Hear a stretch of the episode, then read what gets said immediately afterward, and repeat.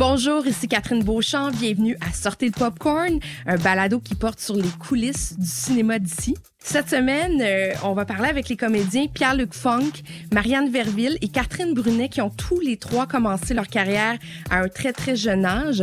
On a vu Pierre-Luc Funk dans Un été sans point ni coup sûr, Marianne Verville dans Rémi Laflamme et Catherine Brunet, elle, elle avait 5 ans quand elle a joué son premier rôle euh, dans un film au grand écran. Alors comment ils ont traversé leur jeunesse dans un monde qui est très très adulte? Euh, Qu'est-ce qu'ils jettent comme regard aussi sur leur métier d'acteur avec euh, la diversité, l'équité? Ben, c'est ce qu'on va savoir aujourd'hui dans cet épisode de Sortez le Popcorn. Bienvenue à tous les trois. Pierre-Luc Funk, Marianne Verville, Catherine Brunet. Tous les trois, vous avez commencé votre carrière très, très jeune. Catherine, je pense que tu avais 5 ans. Euh, ben, quatre ans et demi pour être précis. Je voudrais aussi une biscuite rouge, un petit chien, puis mon petit frère, s'il vous plaît. Peux-tu me le changer? Mais oui. Oh, excuse-moi, je me suis trompée de six mois. Ben, c'est. Quand j'étais jeune, c'était très, très important. euh, puis je le rappelais bien aux gens que j'avais quatre ans et demi. Donc, euh, Évidemment, Catherine, on se souvient de toi pour le monde de Charlotte. Tu étais petite, mais je pense que tu avais fait du cinéma avant. ouais, exact. J'avais fait deux films avant. euh, un qui s'appelait Le Petit Ciel de Jean-Sébastien Laure, qui euh, racontait un peu, dans le fond, ce qui se passait au ciel, mais de manière humoristique. Fait que c'est genre Julien Poulain, Jésus, puis Émile Mayotte, Dieu. Fait qu'en tout cas, c'était bien bien pété. Euh, puis euh, j'avais joué dans un, film avec Richard, euh, qui réalisé par Richard Chupka. euh, je faisais la fille de Luc Picard. J'avais, je pense que j'avais 8 ans. Fait c'était la première fois que je revenais sur un plateau de tournage. J'avais un bald cap. C'était vraiment comme une expérience plus justement cinématographique puis plus complète. Je pense que, mettons, faire une pub ou faire un petit rôle dans- d'une journée dans une série. Puis je jouais avec Jocelyn Blanchard, euh, qui m'avait donné un livre sur les hirondelles. Puis il avait été tellement fin avec moi, puis ça m'avait vraiment touchée. Puis j'étais comme, OK, c'est ça, c'est un métier, puis ces gens-là, c'est leur job. J'ai arrêté de vouloir être paléontologue, puis Paléontologue? euh, ben, jusqu'à 8 ans, ouais. Toi, Pierre-Luc, ta première expérience, c'était quoi? Euh, ma première expérience de tournage, c'est vraiment drôle, tu sais, parce que, mettons, l'expérience de Catherine, c'est vraiment une expérience cinématographique qui a donné le goût. Moi, c'était le vidéoclip de musique du groupe Extérieur. Ah, mon Dieu! C'est sûrement un groupe qui dit pas grand-chose à, à- à beaucoup de monde. Mais euh, ouais, c'était le groupe qui faisait les whippets fondants puis tout ça. Tu sais, c'était des tunes là, qui ont marqué euh, leur époque.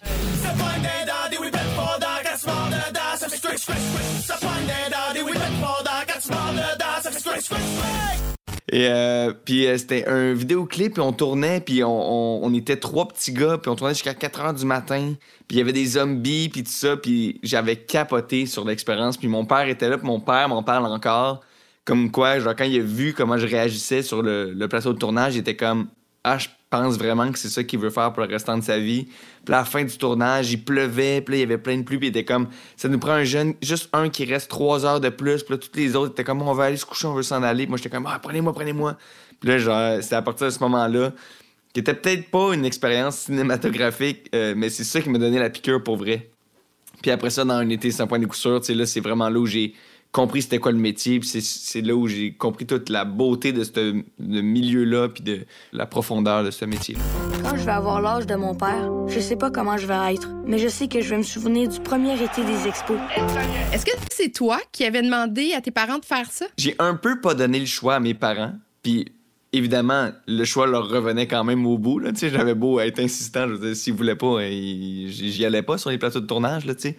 Faut qu'il te fasse un lift toujours. Ça prend là. tellement de dévotion des parents, justement, pour que les enfants deviennent comédiens. Puis euh, non, ils ont tellement. Ils, ils trouvaient ça tellement le fun de voir leur enfant triper sur quelque chose qu'ils sont allés à 100% puis ils m'ont accompagné là-dedans. là, tu sais.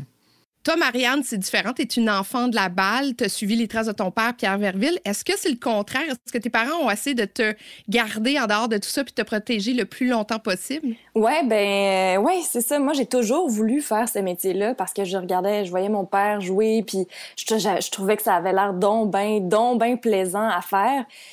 Puis mon père, il savait que c'est un métier difficile, qu'il y a beaucoup de compétition, qu'il y a des hauts et des bas, puis c'est pour ça que lui, il fait plusieurs métiers, il fait pas juste ce métier-là, tu sais, pour se se padder, comme il dit, là, tu sais, pour être certain que si t'as pas de contrat une année, ben t'as toujours, euh, il fait de la voix, des imitations, tout ça, tu sais, de toujours avoir plus qu'un métier parce qu'il avait peur que, ben c'est ça, tu puis lui il se disait, pour moi, tu sais, qui, qui voulait juste être comédienne, il se dit ah ben là peut-être qu'elle y arrivera pas, tu sais. C'est quand même la chance là, de pouvoir faire ce métier-là.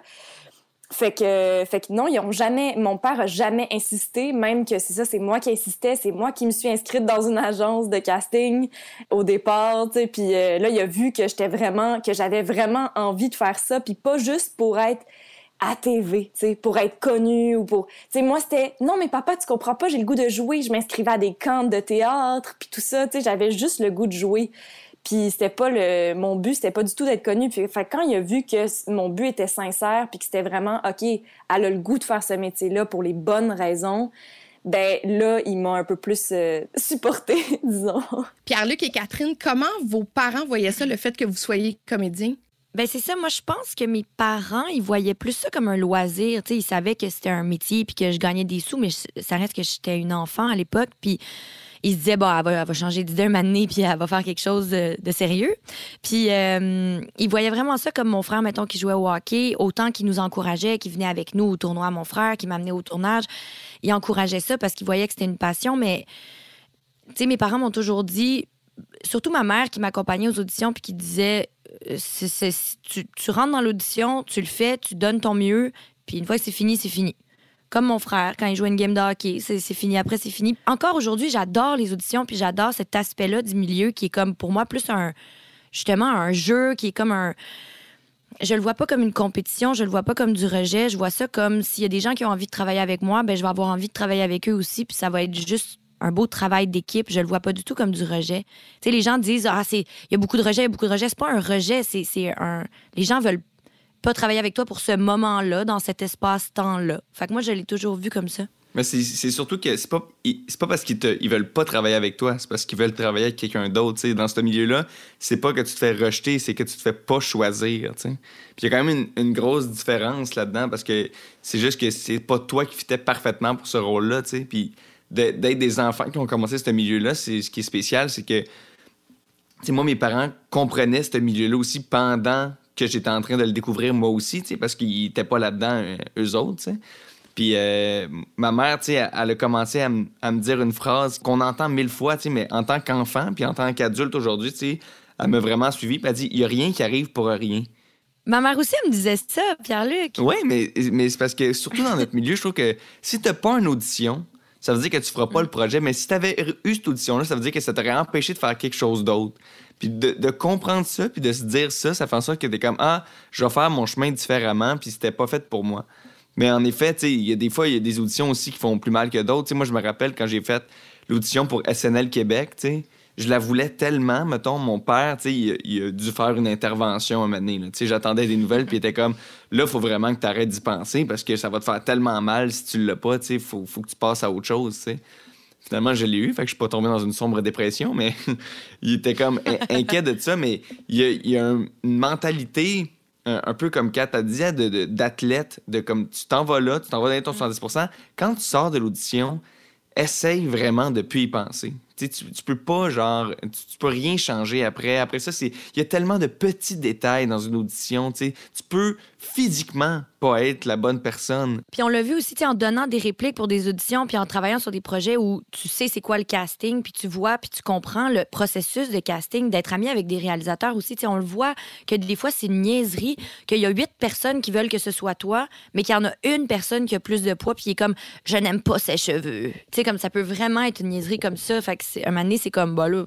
Toi, Marianne, tu vois ça comment les auditions? Ben, moi, c'est un peu comme ça aussi. J'y vais, puis, puis je me dis, si je l'ai pas, je l'ai pas. Puis euh, c'est ça, je vois pas ça comme une compétition, même que souvent, j'auditionne avec sais, je vois qu'il y a d'autres euh, personnes de mon âge, de, de mes amis qui auditionnent pour le même rôle que ça, que celui pour lequel j'auditionne. Puis même que des fois, si je, je, tu sais, je parle à une de mes amies, puis je dis, hey, as-tu entendu parler de cette audition-là, puis je, je, je plug mes amis pour, même si on va auditionner pour le même rôle au final, je trouve que c'est plus de se s'élever, tu sais, dans la sororité, puis de, de se dire comme, crime, on, peut-tu tout avoir la même chance, puis euh, tu sais essayer que tout le monde passe les auditions puis que ce soit pas quelque chose d'élitiste, tu sais. Fait que ouais, pour moi, c'est vraiment plus comme ça que je le vois, puis je me dis euh, c'est ça si c'est pour moi, ce sera pour moi, sinon ben c'est pas grave. Puis, tu sais, il faut quand même se dire aussi que quand on l'a, ben, il y a peut-être 25 autres personnes qui l'ont pas eu, tu sais. Moi, ça m'énerve tellement de savoir qui va passer l'audition pour le même rôle que moi. Pas parce que je suis en compétition, juste parce que je vais me mettre à m'imaginer qu'est-ce que lui va faire. Puis là, on dirait que ça va me jouer dans la tête. On dirait que je vais tellement juste faire mon affaire puis faire comme, OK, faut que je pense que je suis seul au monde qui, qui essaie de faire ce rôle-là. Parce que si je me mets à imaginer comment les autres vont le faire, on dirait que ça va me jouer dans la tête. J'ai vraiment l'impression que votre génération, vous êtes moins en compétition avec les autres comédiens de votre âge. Est-ce que je me trompe? En effet, j'avoue que j'ai vu moi aussi dans les générations peut-être un peu plus vieilles, plus de compétition. Euh, je pense qu'il y a quelque chose aussi dans notre gang en particulier parce qu'on on- on n'a pas fait d'école de théâtre aussi. On est beaucoup de jeunes autodidactes. Puis je pense que ça, peut-être que ça a joué, peut-être que c'est comme ça aussi qu'on s'est créé notre gang, puis nos amis, puis nos amitiés tellement fortes euh, en faisant des choses comme euh, tactique, random. euh, puis on a commencé comme ça. Fait que je pense que, en tout cas, moi, je parle pour moi, là, je sais pas pour vous, mais moi, mettons mes amis, justement, euh, Juliane, Sarah, euh, Sarah-Jeanne Labrosse, euh, Juliane Côté, je veux dire, jamais je serai en compétition avec elle parce que c'est mes amis avant tout. Puis on crée ensemble, on, on veut faire des projets ensemble. On... Fait que je me vois mal commencer à, à vouloir leur, leur casser les genoux, là, tu sais, comme je- Puis je, je vois, anyway, je vois pas ce métier-là comme ça. Genre, je, je vois ce métier-là comme artistique, puis comme un travail d'équipe, puis comme on disait là, de, de vouloir travailler avec les bonnes personnes au bon moment. Euh, mais je pense aussi qu'on est très proche, en tout cas dans, dans notre génération. Ouais, parce que je pense que Marianne, t'es pas très compétitive, mais quand même, connaissant Catherine Brunet aussi, je pense que on est des personnes compétitives. Tu sais, En tout cas, moi, je sais que je le suis, je sais que Catherine aussi, mais je pense que ça dépend quand. Parce que c'est un, un Ouais. milieu où je pense que on comprend aussi qu'on est tous dans le même bateau, puis qu'on on fait un métier créatif, puis comme Catherine l'a dit, on est tellement ensemble là-dedans, puis on veut travailler ensemble, puis on veut que ce soit la meilleure personne qui a le projet. Je pense que le côté compétitif, pour moi, il arrive après, tu c'est pas tant une compétition plus qu'un un vouloir se dépasser sur le plateau de tournage, puis vouloir faire une bonne prise, puis vouloir être le meilleur, puis après ça, vouloir travailler fort. Tu sais, je pense qu'il arrive plus après ce- cette espèce de compétition euh, athlétique-là, sur le plateau de tournage où t'es, justement, ça te prend comme un- une mentalité d'athlète, plus qu'avant, parce qu'avant, t'es comme, je vais pas me mettre à haïr. Puis si c'est si mon ami qui a un rôle, ben, ça sera- le prochain sera pour moi. Puis tu sais, on voit quand même aussi ce roulement-là dans, dans le groupe d'amis. Tu sais, genre, il y a pas quelqu'un qui fait comment, moi je quitte le navire tranquillement, tandis que c'est une seule personne qui monte. Là, on, on réussit quand même à tout faire ce métier-là dans notre gang d'amis. Vous aimez ce que vous entendez? Suivez Téléfilm Canada sur Facebook, Instagram et Twitter pour encore plus de contenu exclusif. Vous vous connaissez depuis longtemps. là. Comment vous vous êtes rencontrés? Ouais, en fait, euh, Ma- Marianne, tu mettons que j'ai connue sur, Tactique, mettons, on- j'avais entendu parler d'elle, puis il y a quelque chose de le fun aussi d'entendre parler de comédiens qui ont ton âge, qui font ce métier-là, puis on a eu la chance de jouer ensemble, tu puis ça a vraiment été une, belle rencontre de deux personnes qui viennent pas du tout de la même place, mais pas du tout du même cercle d'amis, puis ont le même but commun, puis ont les mêmes passions, tu sais, fait que ça, ça a vraiment été une super belle rencontre, puis Kat, on s'est connus toute notre vie mais on est devenus amis euh, uniquement euh, euh, au quart de notre vie. tu sais, on allait au même secondaire. Quand même. on allait au même secondaire, puis je, je regardais Catherine, puis j'étais comme, ah mon Dieu, c'est la jeune comédienne euh, cool de l'école, tu sais.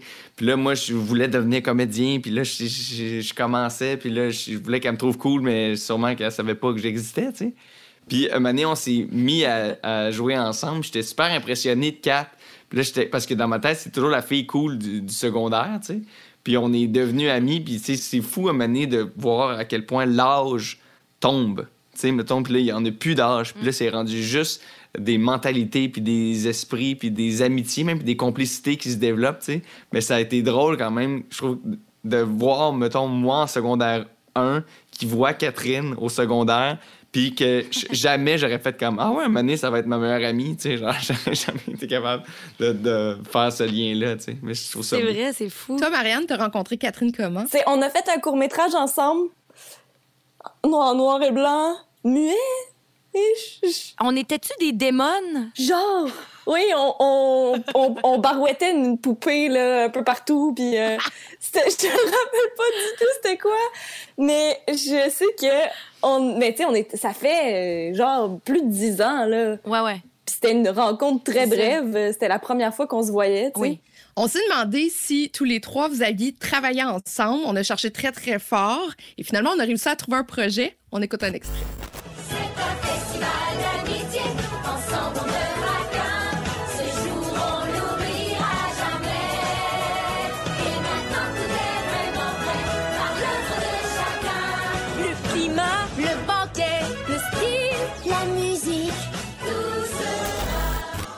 C'est ma petite pouliche. Euh, Comment ça s'est passé le doublage même Pierre-Luc, tu faisais Ah, une man. pouliche?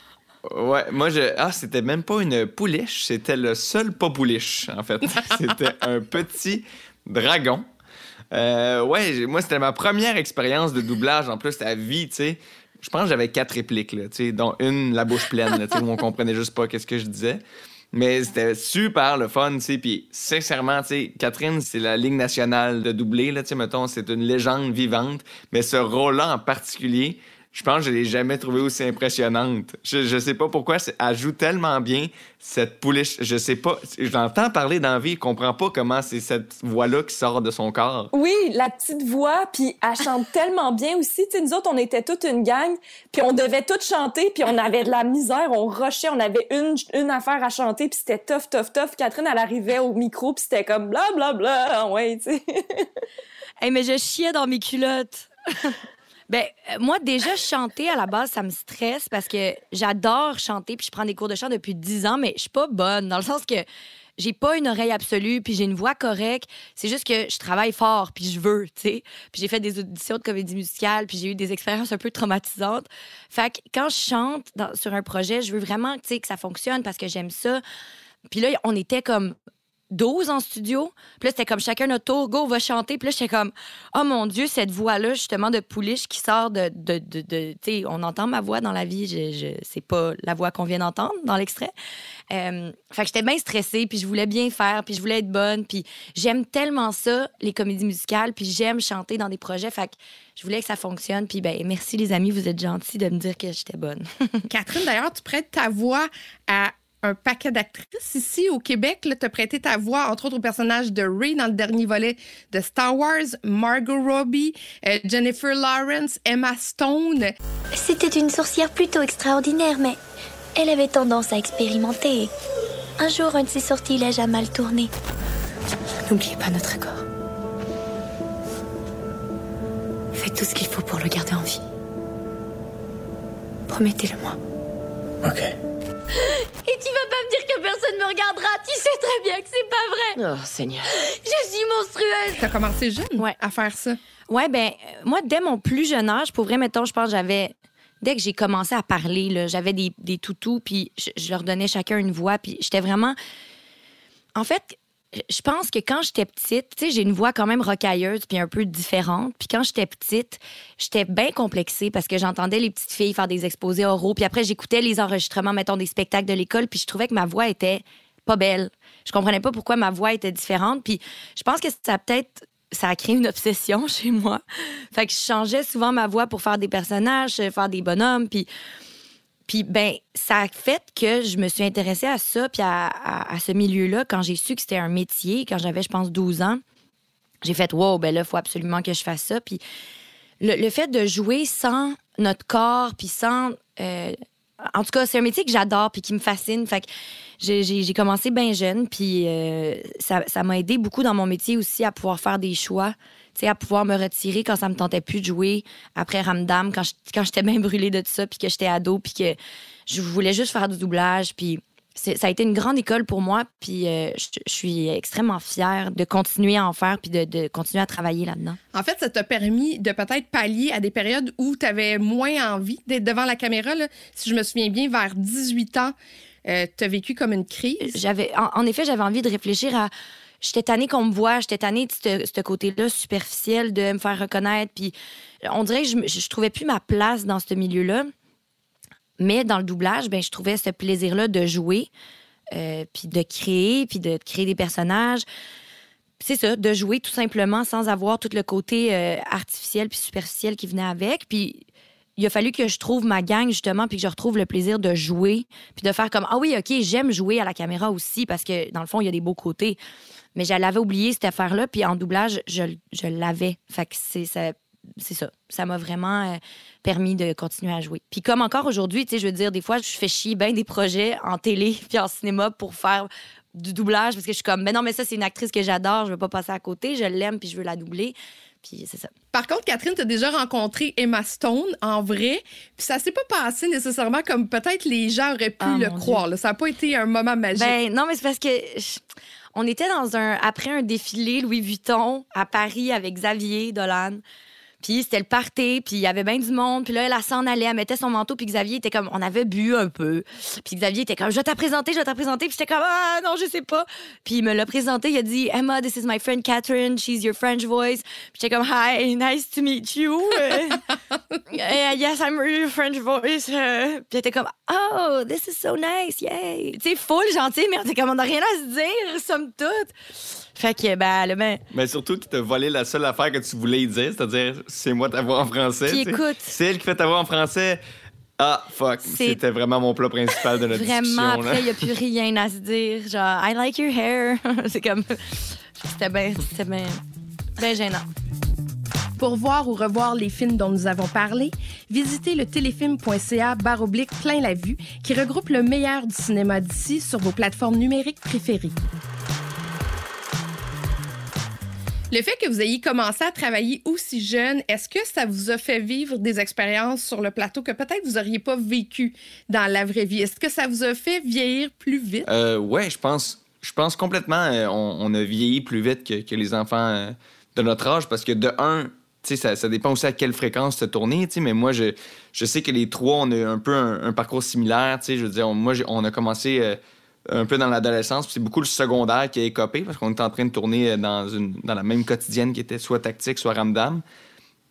Puis le fait que, mettons, mais tu sais, juste à 12 ans, mettons, de pas être en train de passer du temps avec tes amis, mais de passer du temps avec des techniciens de 50 ans qui roulent des fils puis qui essaient d'éclairer une scène, tu sais, je veux dire, ça te fait vieillir, là, tu sais, je veux dire, c'est...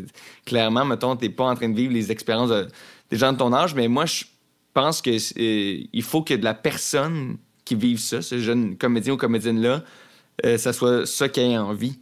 Tu je pense que euh, je, je regrette tellement pas, mettons, mon parcours. C'est tellement ça que je voulais vivre. Je voulais être traité comme un adulte. Je voulais. J'ai euh, j'ai essayé ça, me faire traiter comme un enfant. Quand les gens pensaient que je comprenais pas quelque chose, j'étais comme, je comprends, je suis là avec vous autres, je veux travailler fort. Puis c'est vraiment sur un été sans point de sûr que j'ai eu cette relation-là de travail. Puis déjà, c'est de ça que j'avais envie à 12 ans. tu sais. Fait que j'ai jamais senti que j'étais un enfant emprisonné qui ne pouvait pas explorer sa jeunesse. Je l'ai peut-être étiré un peu longtemps là, en faisant des scènes d'écrit jusqu'à 17 ans, mais tu sais, euh, à donné, il fallait. Je sais, je sais, mais. Mais Pierre-Luc, je me souviens parce que sur un été sans point ni coup sûr, là, vous étiez quand même beaucoup d'enfants sur le plateau. Je me souviens que Francis Leclerc avait besoin de faire de la discipline. Donc, ça a dû quand même équilibrer quelque chose. ce qui est équilibré, mais plein d'enfants qui ont la même mentalité, tu sais. Plein d'enfants, moi, j'ai... J'ai jamais été populaire à l'école, tu sais. J'étais pas le- le- l'enfant qui avait beaucoup d'amis. Puis quand je suis arrivé dans ce milieu-là, j'ai retrouvé des jeunes, on était pareils, on pensait de la même façon. Puis j'étais comme personne pense comme ça autour de moi, tu sais. genre, Personne, on était créativement présents, puis on avait ce désir-là de travailler. Fait c'est pour ça que Jean-Carl Boucher puis Simon Pujon, c'est des gens que j'ai rencontrés sur un été sans point de puis c'est encore mes meilleurs amis aujourd'hui. C'est parce qu'on on s'est trouvés, puis Francis dit qu'il faisait de la discipline, tu. Évidemment, mais en même temps, d'un autre côté, Francis aussi avait besoin de discipline, là, tu parce qu'il niaisait avec nous autres, tu. Fait que on était tous ensemble dans, le même bateau, tu sais, mais je pense pas. Je pense que ça nous a fait manquer certaines expériences. Puis, tu sais, il y a, même des. mon premier baiser est pas à l'écran, mais tu sais, genre quasiment, tu sais. Fait que tu, tu vis aussi tes premières expériences de plateau, tu sais. Ma première scène euh, de sexe, c'est avec euh, Catherine Brunet. Euh, fait que, euh, tu sais, tu vis plein, plein Hey. d'affaires que t'es pas supposé, là, tu sais. Est-ce que tu avais déjà eu quand même des relations sexuelles? Oui, oui, oui, oui. J'avais déjà euh, essayé euh, le sexe. Mais non, c'est ça. Fait qu'on on vit plusieurs choses un peu prématurément ou dans un, ordre particulier. Mais je pense vraiment que ça revient beaucoup à ce que Marianne disait au début. Je pense que ça dépend de pourquoi tu fais ce métier-là. Si tu vas te sentir bien de le faire jeune. Si tu veux le faire parce que tu vas être une vedette, je pense que rapidement tu vas pogner un mur parce que tu vas te rendre compte à quel point c'est un métier où tu dois euh, donner de l'énergie, où tu dois travailler extrêmement fort, où tu faut que tu aies une passion, faut que tu veuilles faire ça pour les bonnes raisons. Je pense que même ici dans ce podcast, on est tous des gens que, même s'il n'y avait pas euh, de, cette, cette vie-là publique où tu te fais reconnaître, au- tu sais, si tu te faisais reconnaître autant qu'un plombier, je suis pas mal sûr qu'on ferait quand même ce métier-là, tu sais. Parce que c'est ça qu'on aime. Puis je pense que c'est ça qui fait en sorte que les gens perdurent. Moi, je le ferais plus, je pense. Ah ouais, moi aussi. Toi, Marianne, ton adolescence sur les plateaux de tournage? Ben, moi, ça dépend. Tu sais, il y a eu comme mon- ma première expérience de tournage où j'étais comme pratiquement toute seule. J'étais vraiment souvent toute seule, en fait, euh, avec Aurélie. Euh, le premier film, c'était souvent, euh, tu sais, beaucoup de moments de solitude. Fait que j'étais vraiment toute seule avec toute l'équipe de techniciens. Chose que j'ai pas eu le temps d'accomplir avant la fin du monde. Grimper une montagne, genre Everest. Attraper un papillon super rare pour ajouter à ma collection. Euh, donc, avec tous des adultes euh, qui font des, des, fois, bon, euh, dans le temps, jadis, faisaient des jokes de cul, mais pas avec moi, mais je veux dire, entre eux, là. Fait que, tu sais, c'est- des, des, sujets que, tu sais, qui, c'est les premières fois que tu entends un peu ça, ben, tu sais, t'es à l'adolescence, fait que, nécessairement, tu t'en fais avec tes amis, des blagues, puis tout ça, tu connais ça, c'est juste que là, oups, tout d'un coup, les techniciens font ça, puis là, ils font, ah, eh, euh, la petite est là, la petite est là, fait que là, tu sais, tu te fais sentir, ok, tu, sais, tu, tu sais que t'es pas encore à- à- rendu là, puis j'ai eu un tournage par la suite où, là, tout d'un coup, j'avais une coach de jeu. Qui, puis, tu sais, j'ai passé de j'ai pas de coach, j'ai une relation directe avec le réalisateur à j'ai une coach, puis j'ai plus une relation directe avec le réalisateur, j'ai quelqu'un comme qui interprète ce que le réalisateur dit, puis ça, ça a descendu énormément ma confiance que j'avais gagnée pour, le- pendant le, le, le premier, mon premier tournage, tu sais. Mais, puis ça a fait aussi que je me sentais plus jeune, tu sais. Je me sentais vraiment, ah, parce que j'étais la seule jeune sur ce tournage-là, puis j'étais la seule qui avait un coach, tu sais. Fait qu'il y a ça où, j'étais comme, ah, c'est vraiment plate. Puis l'année suivante, quand j'a- j'avais plus de coach, ben là, je me sentais vraiment d'égal à égal avec euh, tu sais, vraiment dans la famille des, des, euh, des comédiens et comédiennes. Puis ce qui m'a fait grandir énormément, c'est d'apprendre à jouer avec des gens qui faisaient ce métier-là depuis des années. Puis tu sais, ça, ça te fait vieillir, ça te fait, ça te fait prendre du métier. Euh, tu sais, c'est- c'est incroyable de se dire que justement, il y a des comédiens qui ont quatre, quatre ans et demi, puis il y en a qui ont 88 ans, tu sais. Puis on fait tout le même métier. C'est fou, mais on n'a pas tout le même le même bagage et tout ça évidemment, mais on fait toute partie d'une grande famille. C'est rare un métier que tu peux faire de 4 ans à 94 ans, tu sais, que tu peux faire aussi longtemps puis avoir autant de plaisir. Puis c'est ça, c'est vraiment un travail, mais c'est incroyable de pouvoir côtoyer des gens de tous les groupes d'âge. Puis moi, je pense que c'est ça qui a fait vraiment que je suis devenue euh, sais, j'ai des amis de 65 ans comme des des vraiment des très bonnes amies de 65 ans et plus, tu sais. Puis euh, c'est là que, tu sais, c'est ça, ma meilleure amie, elle, elle, elle approche euh, 45, là, aussi. Parce qu'on a entendu toutes sortes d'histoires aux États-Unis, entre autres là, des enfants qui, pour qui ça a très, très mal viré. Est-ce qu'on peut dire qu'ici, au Québec, le milieu est plus sain? Je pense que notre milieu est très sain, en effet, ici, euh, parce qu'on n'a pas le gros star system aussi. Je veux dire, on se fait pas poursuivre par les paparazzis, on se fait pas euh, agresser dans la rue. Euh, On a, on, tu sais, on a notre petite vie tranquille, puis c'est déjà ça, je trouve que c'est beaucoup plus sain que mettons le système américain. Euh, Il y a moins d'argent, évidemment. Tu sais, nous trois, à l'âge où on a commencé aux États-Unis, on serait probablement en cure de désintox à l'heure où on se parle, là, parce que je veux dire, l'argent, la drogue, le pouvoir, il y a quelque chose de En fait, moi, il y a quelque chose que je comprends pas aussi dans toute cette. euh, ce star système-là, je, je trouve que même ici, là, des fois, les gens, je trouve qu'ils capotent sur les vedettes, puis je suis comme, hey, ils sont, bien ordinaires, je dirais. Comme, on voit les, les, revues avec, ah, regardez les vacances de telle personne, puis je, je trouve que des fois, notre milieu, il devient un peu comme superficiel, puis un peu euh, en surface, puis un peu. euh, je sais pas comment dire, je veux pas faire comme Ah, nous sommes des artistes, mais oui, Chris, dans le sens que ah, non mais Mais c'est vraiment on- pas on C'est vrai, notre métier, il est pas champagne showbiz, là, tu sais. Je veux dire, si, si le monde venait sur une journée de tournage, on est dans des roulottes avec des, des chaufferettes qui font des bruits de moteur d'avion à manger des pâtes d'ours pour dîner, tu sais. Je veux dire, c'est ça, là. Puis on veut raconter des histoires, on veut pas aller aux Gémeaux dans le sens on veut raconter des histoires, puis je pense que ça on l'a en dedans de nous. Ben là je parle de nous trois après, je sais pas les autres là, mais je pense que de notre gang en tout cas, tu sais, on veut raconter des histoires. Puis c'est ça, les artistes aussi, tu sais. Il y a quelque chose de, weird de, grandir devant la caméra, puis de, les gens pensent que tu leur appartiens un peu, que tu es leur petite cousine, leur petite sœur, leur petite nièce. Puis euh, moi, je l'ai vécu à un moment donné, puis je pense qu'il y a une couple de personnes qui l'ont vécu, mais l'espèce de rébellion de genre, tu sais, un peu à la Miley Cyrus, Lindsay Lohan, dans le sens que à un moment donné, j'étais comme, OK, là, je suis plus le monde de Charlotte. J'ai plus 12 ans. Puis j'ai comme, j'ai vécu ma crise d'adolescence plus tard parce que j'ai tellement travaillé pendant l'adolescence, puis j'ai tellement été sérieuse, puis appris des textes, puis avoir des responsabilités, puis finir mon secondaire, puis avoir des bonnes notes. Puis à un moment donné, à 20 ans, j'ai fait comme, Ouais, savez-vous quoi? Vous me connaissez pas. Je suis pas la personne que vous pensez. Je suis pas une petite fille. Je suis pas un enfant. Puis j'ai le droit de faire ce que je veux. Puis, tu sais, moi, je l'ai vécu à une petite échelle, mais évidemment pas devant les projecteurs puis pas devant les caméras parce qu'il y en a pas de paparazzi ici. Fait qu'on on nous fout la paix quand même à ce niveau-là.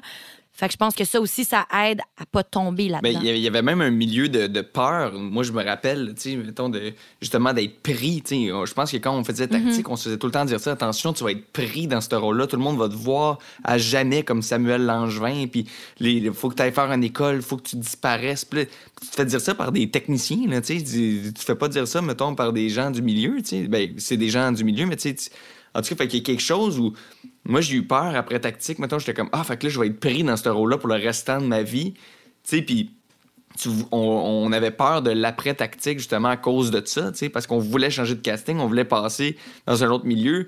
Puis je pense qu'il y a tout le temps un rôle décisif qui te fait changer, tu sais. Puis moi, je, je pense que c'est de passer, mettons, de. Les gens me reconnaissaient pour Samuel Langevin. Puis là, je me suis mis à. Tout s'est passé en même temps, ça a fait 1987 puis SNL Québec. Puis là, je pense que les gens ont fait comment ah, c'est Pierre-Luc, le comédien, tu sais.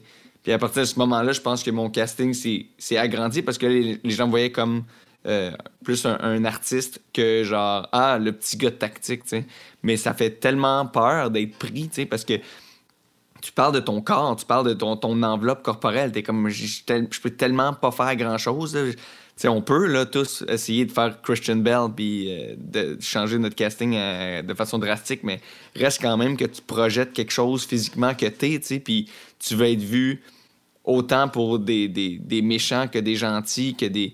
Fait que c'est- vraiment d'essayer. Il faut, faut que tu travailles fort, justement, pour pas faire partie d'une boîte en particulier. Puis c'est la pire affaire, je pense, pour un comédien ou une comédienne, de, tout le temps de faire avoir pour la même affaire. On est des gens qui aiment, justement, se changer. C'est ça notre métier. On veut se transformer, on veut donner une impression que tu nous connais jamais, que tu peux jamais savoir qu'est-ce que tu vas voir quand tu vois ce comédien ou cette comédienne-là à la télé, il y a quelque chose qui fait peur avec le casting parce que notre but, c'est tout le temps de le défaire.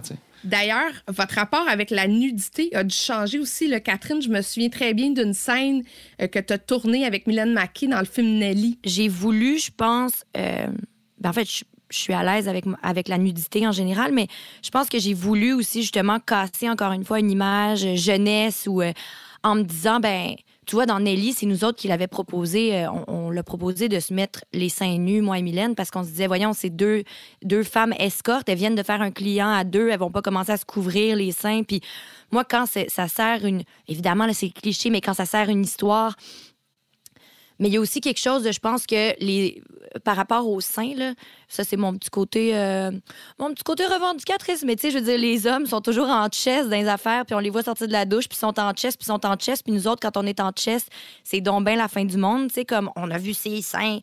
Mais, fait que moi, il y a quelque chose là-dedans aussi qui est un peu comme ben on, on peut-tu montrer des seins de femmes sans que ça soit un big deal puis sans que ce soit sexualisé aussi à tout prix, tu sais?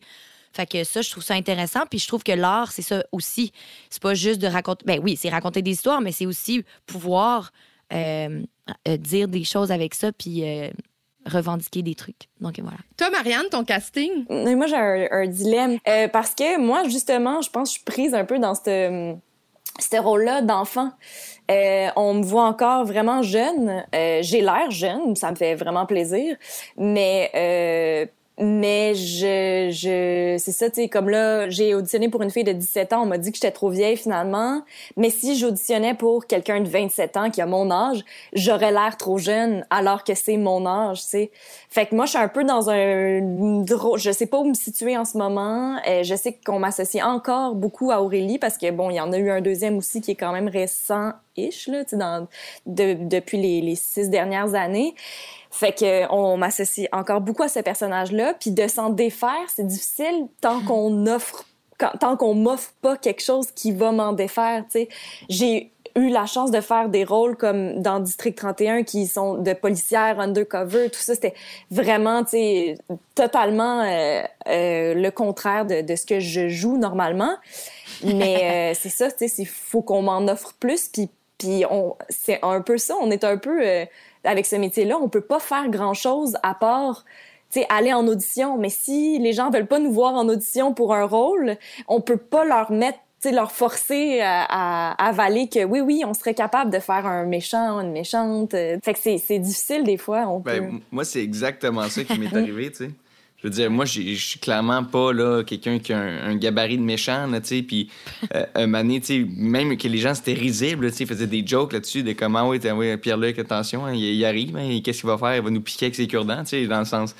C'était ça, puis un moment donné, il y a une directrice de casting qui m'a vu pour le rôle dans Mémoire vive, tu sais, puis je pense que, sincèrement, juste de d'avoir eu la chance de, de pouvoir essayer de faire un méchant, puis que ça ait marché, ça a prouvé, qu'il faut, faut pas qu'il y en ait, mais en effet, c'est que c'est pas juste le, le désir du comédien. C'est que nous, évidemment qu'on a ce désir-là, mais ça prend du monde qui fasse... Peut-être qu'il faut pas juste voir du monde qu'on voit automatiquement dans ce rôle-là. Peut-être qu'il faut voir du monde qu'on verrait absolument pas dans ce rôle-là, voir qu'est-ce qu'ils vont nous proposer, puis peut-être que c'est ça qui va nous surprendre, tu sais. Ça prend euh, une ouverture d'esprit, Exactement. vraiment forte pour sortir de ces sais. De l'anti-casting, là.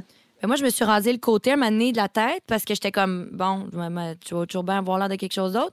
Puis là, on me faisait venir en audition juste pour des lesbiennes.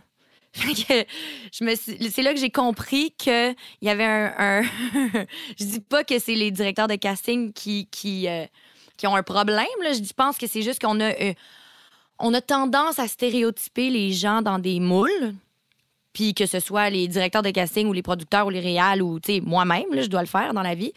Euh, mais je- donc, c'est pour ça que c'est tough, je trouve, de changer son casting. Je sais pas pour vous deux, là, mais moi, j'ai essayé un moment donné, puis c'était la même affaire. Fait que là, je suis comme, bon, ben, il faut vraiment clairement être une espèce de canevas, euh, euh, tu sais, neutre pour pas se faire typecaster. Je regarde le milieu depuis longtemps. Les directeurs de casting sont toujours les mêmes. C'est toujours les mêmes noms qui sont là. Eux vieillissent. Est-ce que c'est peut-être pas plus difficile pour eux d'amener de la diversité sur les plateaux? je- tu sais, les directeurs de casting, je pense que ils font vraiment leur gros possible. Je pense pas que c'est les directeurs de casting. Je pense que le problème il est vraiment plus haut que ça, puis c'est les diffuseurs. Puis je veux pas cracher sur la main qui me nourrit là, dans le sens j'adore les diffuseurs, mais euh, il y a quand même quelque chose là-dedans que euh, on, parle d'argent, on, on revient tout le temps à ça, mais euh, c'est une question de cash. Puis si tu veux des, du cash, il faut que tu aies des codes d'écoute, puis il faut que tu aies de la pub. Fait qu'il faut que tu aies des Guylaine Tremblay, puis il faut que tu aies des gros noms. Puis, euh, tu sais, c'est drôle parce que je, parlais à ma grand-mère euh, récemment, puis elle me disait Ah oui, ton film, là, euh, avec qui? C'est qui les autres acteurs Puis je disais Ah, c'est, c'est personne de, de connu. Puis elle était comme Ah.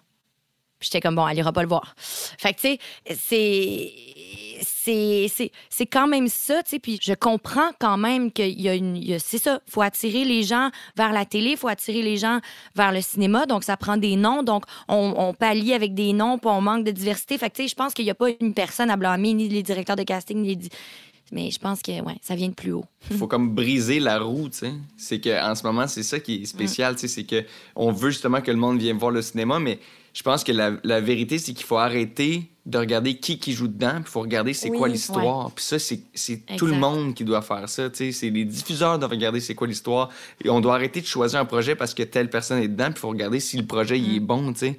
On build tellement de choses sur des noms quand il faut se concentrer sur c'est quoi qu'on raconte, c'est quoi notre histoire, puis c'est quoi notre projet. Il faut arrêter de regarder c'est qui qui est dedans, puis c'est écrit par qui, puis c'est... sais, Ça va tellement rendre notre milieu plus beau de se concentrer uniquement sur ce qu'on raconte, là, je trouve. là. Tous les trois, vous n'avez pas fait d'école de théâtre. Vous êtes trois autodidactes. Est-ce que vous sentez qu'il y a une certaine carence dans votre métier par le fait que vous ne soyez pas passé par ces écoles-là? Ben, euh, moi, ce qui me manque seulement, c'est que j'aimerais ça faire du théâtre, puis c'est plus euh, c'est vraiment plus restreint, vraiment plus réservé à, aux gens qui ont fait les écoles de théâtre. Puis je comprends absolument, puis je trouve ça, je veux dire, à un moment donné, il faut bien que, tu sais, ils sortent, puis les premiers contrats qu'ils ont, c'est souvent des contrats de théâtre. Puis c'est ce qu'ils veulent faire dans la vie, s'ils ont fait l'école euh, de théâtre, là. Euh, mais c'est sûr que c'est un... La scène, c'est quelque chose qui manque, que, que j'aimerais beaucoup faire, que je faisais beaucoup au secondaire, que je faisais beaucoup au primaire, des, des pièces de théâtre, puis genre, genre je, je présentais des shows devant mes parents, puis j'ai toujours aimé ça, faire ça, puis le, le moment, sais, le- l'excitation de, de, de faire euh, du théâtre, mais c'est ça, c'est plus difficile de rentrer en théâtre euh, si t'as pas fait les écoles, mettons, ça peut arriver. On a les- la preuve vivante ici, mais euh, ça peut arriver, mais c'est plus rare, tu sais. Fait que quand c'est ça, il y a ça qui me manquerait. Puis sinon, ben tu sais, j'ai beaucoup d'amis qui font les écoles de théâtre ou qui sont sortis des écoles de théâtre. Puis je sens pas de jugement du tout de leur part. Tu sais, ils savent, ils respectent les, les deux manières de faire.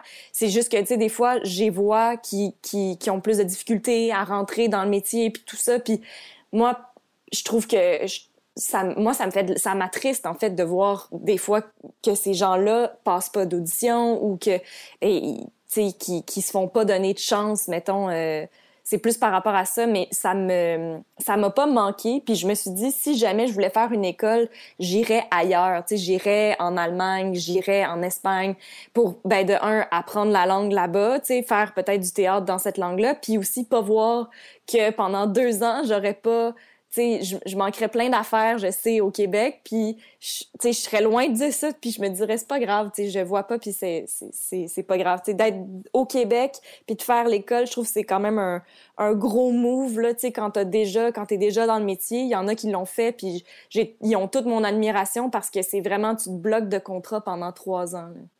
Toi, Catherine, t'as déjà pensé faire l'école?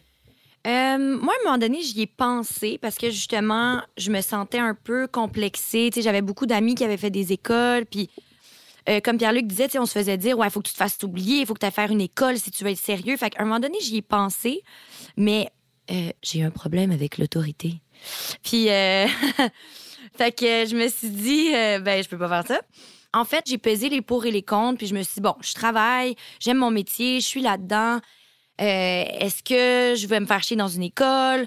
Euh, fait que je pense que je me suis fait mon école moi-même. Je me suis entourée de gens qui ont fait les écoles. J'étais allée voir du théâtre énormément. J'ai pris des cours de jeu, j'ai pris des cours de diction, j'ai pris des cours de chant, j'ai pris des cours de danse. Tu sais, je me suis comme fait une école en puzzle. Puis euh, j'étais allée dans les parties d'école de théâtre. Euh, fait que tu sais, j'ai vraiment essayé de reproduire l'expérience euh, individuellement. Puis aussi, je pense ce qui me rendait le plus jalouse de mes amis qui avaient fait des écoles, c'était la gang. Tu sais, de me dire, mon Dieu, pendant quatre ans, t'es avec les mêmes personnes. Puis après, j'ai eu chalet.